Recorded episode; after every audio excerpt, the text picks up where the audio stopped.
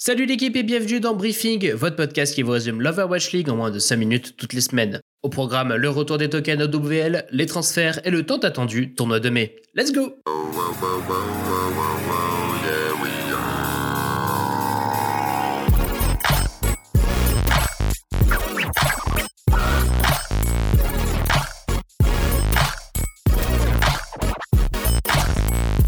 C'est enfin le retour des jetons OWL. Après un long moment sans possibilité d'en gagner dû au changement de plateforme de diffusion, de Twitch via YouTube, vous pourrez maintenant récupérer gratuitement en regardant les matchs sur le site de la ligue overwatchleague.com ou sur l'application mobile de l'OWL. Il vous suffira d'y lier votre compte Battle.net et de regarder les matchs en direct, cela ne marchera pas sur les replays des matchs. Pour info, sachez que vous obtiendrez 5 jetons par heure de visionnage. Sur notre Instagram, vous étiez nombreux à nous répondre que vous alliez compléter votre collection de skins de Paris, mais aussi de Philadelphia Fusion.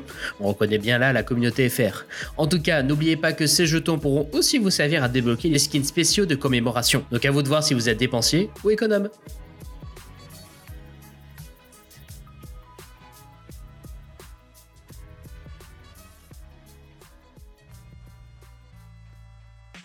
Cette semaine, il y a eu beaucoup de mouvements dans nos équipes d'Overwatch League. En effet, les ex-Vancouver Titans ne sont pas restés trop longtemps sans équipe.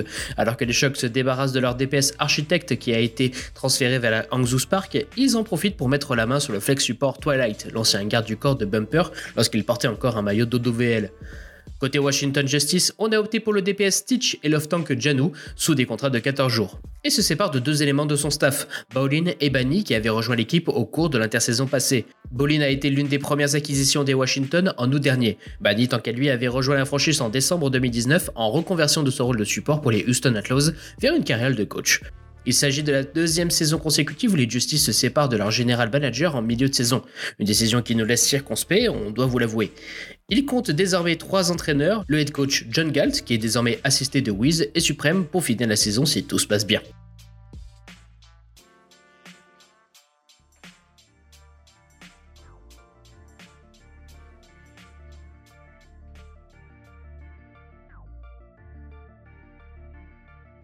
Après trois semaines, nous allons pouvoir passer aux choses sérieuses concernant le tournoi de mai. Censé redonner un peu de hype à une Overwatch League privée de ses upstands à travers le monde et de son All-Star Weekend, le tournoi est sur le point de tenir ses promesses grâce à son format et au tirage qui en découle.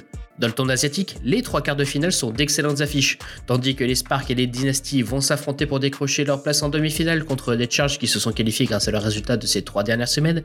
NOXL Chunkwatters et Changa Dragons London Spitfire seront les rencontres qui vont vous accompagner dans votre fin de matinée de samedi. En ce qui concerne le tournoi américain, ça se complique un peu, mais le format est très intéressant car il incorpore des notions de stratégie.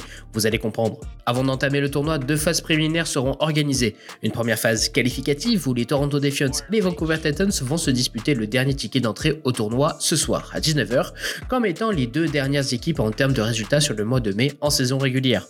Vient ensuite une phase de chaos où Paris, Atlanta et les Gladiators Dallas vont devoir choisir l'une après l'autre et dans l'ordre cité leur adversaire parmi Houston, Washington Boston et le gagnant du match de qualification.